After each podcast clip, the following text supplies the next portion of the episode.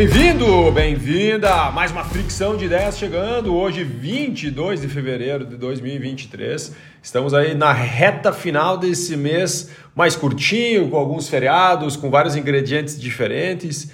Né? E como alguns dizem que no Brasil a gente começa só depois do carnaval. Não concordo muito com essa afirmação, mas né, esse ano talvez sim a gente comece depois do carnaval, muito oriundo principalmente de uma coisa chamada confiança. Né? As pessoas uma mudança muito radical em várias coisas, as pessoas precisam entender se a confiança realmente ela pode ser entregue.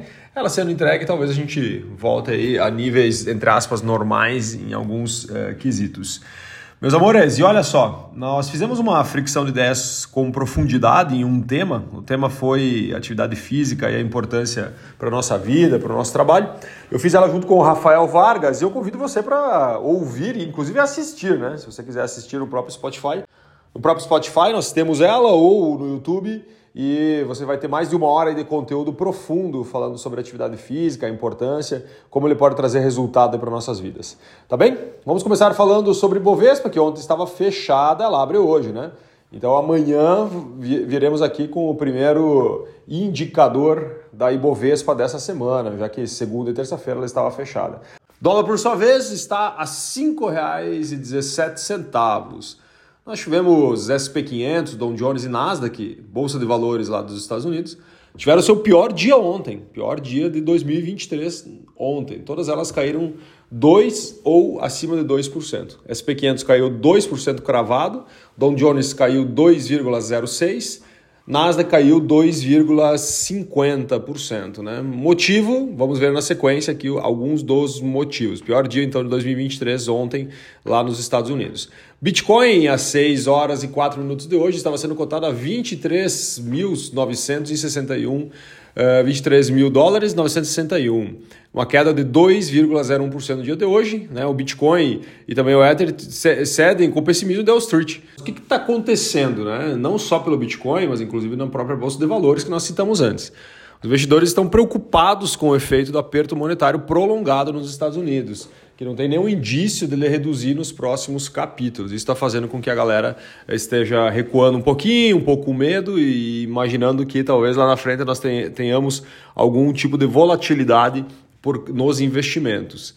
Petróleo, o tipo Brent barril, às 6 horas e 10 minutos da manhã estava sendo cotado a 82 dólares e 11 centos o barril. É uma queda de 1,13% no dia de hoje, e o petróleo fecha em queda com preocupações sobre o crescimento global e também demanda. Então, ontem o petróleo também recuou e hoje está recuando também na madrugada, né, principalmente olhando pelo crescimento global e a demanda. E mesmo a China falando que vai consumir mais, isso não apazigou a queda do petróleo. O que o caso da Americanas está causando né? Inclusive, alguns especialistas falam que a, essa suspeita desse escândalo né, na Americanas vai ser o maior do capitalismo brasileiro. E muitos especialistas estão pedindo, a partir de agora, a mudança da legislação. Né? Porque uma coisa é você entrar em recuperação judicial quando a empresa ela está com um tipo de dificuldade, tomou uma decisão errada, né? tipo, sei lá, volatilidade do dólar, e a empresa tem hoje uma baliza muito grande em dólar. Né? E nesse caso Americanas, né, parte do pressuposto que foi fraude, parte do pressuposto que foi fraude. Né? Então muitos indícios levam para isso. E aí o grande segredo é, pô, será que agora o mercado, a justiça, né, com a, a legislação atual que está, ela vai defender a, a questão da Americanas entrar em cooperação judicial, fazer todo esse brick? Né? E quanto que os, uh, os CPFs, né, os investidores, principalmente os majoritários, eles têm uh, hoje uh, culpa ou até mesmo obrigação de honrar com seus compromissos. Né? Parece até absurdo, né? 43, 50 bilhões de reais de déficit hoje na, na, na Americanas e lá os três mosqueteiros oferecendo um milhão, né? um bilhão, desculpa, um bilhão. Um bilhão. Então, tipo assim, tem algumas coisas que a gente precisa realmente uh, ressignificar. Eu acredito sim que vai causar uma mudança de legislação, esse caso da Americanas. Eu acredito que vai causar, ou pelo menos, uma discussão sobre isso e que sirva uh, como aprendizado para os próximos capítulos. Pedidos de falência em janeiro crescem 80% em dois anos. O número de falências requeridas em janeiro atingiu o maior nível em três anos. Foram 72 pedidos no mês, agora no mês, né, ante 46 em 2022 e 40 em 2021. Essa informação aqui é do Serasa Experian. Uh, na primeira quinzena, vou te dar um exemplo aqui, né? A PAM Produtos Alimentícios, pelo que eu pesquisei aqui, é aquela empresa da, que fabricava antigamente lá o cigarrinho de chocolate, não sei se vocês lembram, né? ou já ouviram falar dessa empresa em algum momento. E ela pediu recuperação judicial em 2021. Ela tinha dívidas na época de 260 milhões de reais e ela pediu agora a autofalência por não conseguir honrar com os seus compromissos. Tivemos o caso da Livraria Cultura esse mês, mês passado também, falamos muito sobre isso. Ela não conseguiu honrar as dívidas do plano de recuperação judicial, ela teve a falência decretada, mas uma liminar reverteu a falência por hora. Haddad foi aceito pelo mercado financeiro? É a pergunta. Será que ele foi aceito pelo mercado financeiro? Então, alguns especialistas dizem que sim. Inclusive ventilou aí nos bastidores da semana, falando que os banqueiros, né, os maiores banqueiros do Brasil, afirmou que realmente Haddad está crescendo no cargo e está ouvindo as pessoas certas. Só que aí acontece um problema. Né? Se o Haddad contentar o mercado financeiro, possivelmente ele vai irritar o PT. E aí a pergunta é para onde que a balança vai pender. China, nosso maior cliente, vamos falar aqui sobre a China. Ações em Hong Kong caem né, nessa madrugada com temores geopolíticos. O que é o temor geopolítico, Alexandre?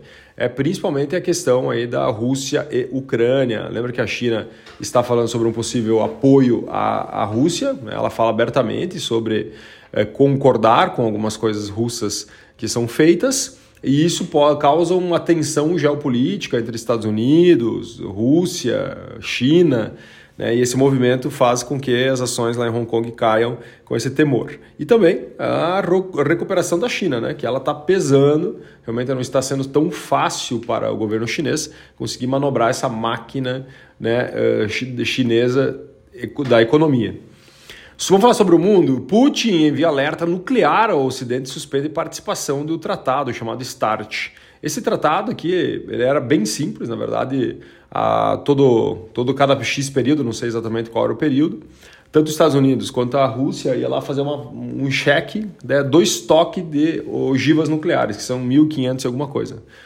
Então o tratado era que não aumentaria esse volume de ogivas nucleares. Né? Então eles tinham acesso, tanto os Estados Unidos quanto a Rússia, aos estoques, e eles falaram assim, ó, show de bola, massa, né? E a, o que, que aconteceu? Ah, nos últimos tempos, a Rússia já não estava deixando os Estados Unidos chegar perto do estoque, ou seja, os Estados Unidos não estava lá jamais aferindo se realmente aquela quantidade do tratado que foi que foi apertada as mãos lá atrás, ela estava sendo cumprida.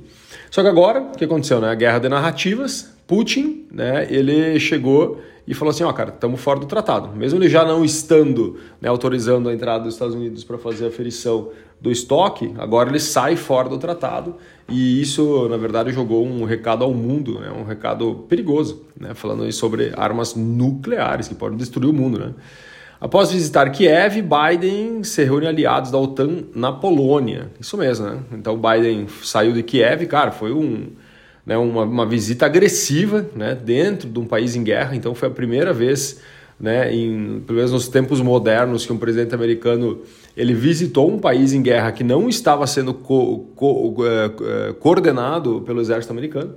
Então ele visitou Kiev e agora visitou a Polônia. E o discurso né, dele está sendo muito agressivo contra a Rússia. Né? E isso faz com que as coisas realmente elas uh, tremam na base, né, cara? Porque é o risco de uma guerra mundial, assim, ah, eu acredito que num, neste momento nós estamos mais próximos de uma terceira guerra mundial do que nunca. E vamos finalizar. A Apple adia estreia de aparelho de realidade mista para junho. Era para ser lançado agora em abril. É um aparelho de realidade mista, né? Então vai ser o grande lançamento da Apple, né? Depois do relógio em 2015, né? Ela vai custar em torno de 3 mil dólares. Né? Esse aparelho de realidade mista ele tem como objetivo, né, como se fosse realidade virtual, né, você colocar o óculos lá da, da, do, do Meta, né, essa é a ideia, e ele vai custar em torno de 3 mil dólares. As pessoas estão falando que é muito caro, mas sim, eles falam que é caro todos os produtos da Apple, né? Mas no final muitas pessoas compram. E acredito sim que vai ser um pulo do gato muito grande aqui da Apple, entrando aí no mercado uh, de realidade virtual, realidade mista, e a Apple tem uma força muito grande né, para desbravar e abrir mercados, assim como foi com, com o iPhone, como foi com o iPad, como foi com o próprio Watch e assim por diante. Né? Eu acho que ela, ela consegue dar o tom ao mercado, eu acho que esse momento aqui é muito importante o que tange a inovação, tá bem? Meus queridos, minhas queridas, muitíssimo obrigado. Desculpa que eu estou me arrastando um pouquinho aqui hoje, mas eu não estou muito bem. Inclusive, eu tive que cancelar a minha viagem, né? mas é, faço questão de sempre vir aqui e entregar os combinados com vocês das análises de mercado. Eu acredito que ela é importante para vocês, assim como é importante aqui para nós, tá bom? Um grande abraço, valeu!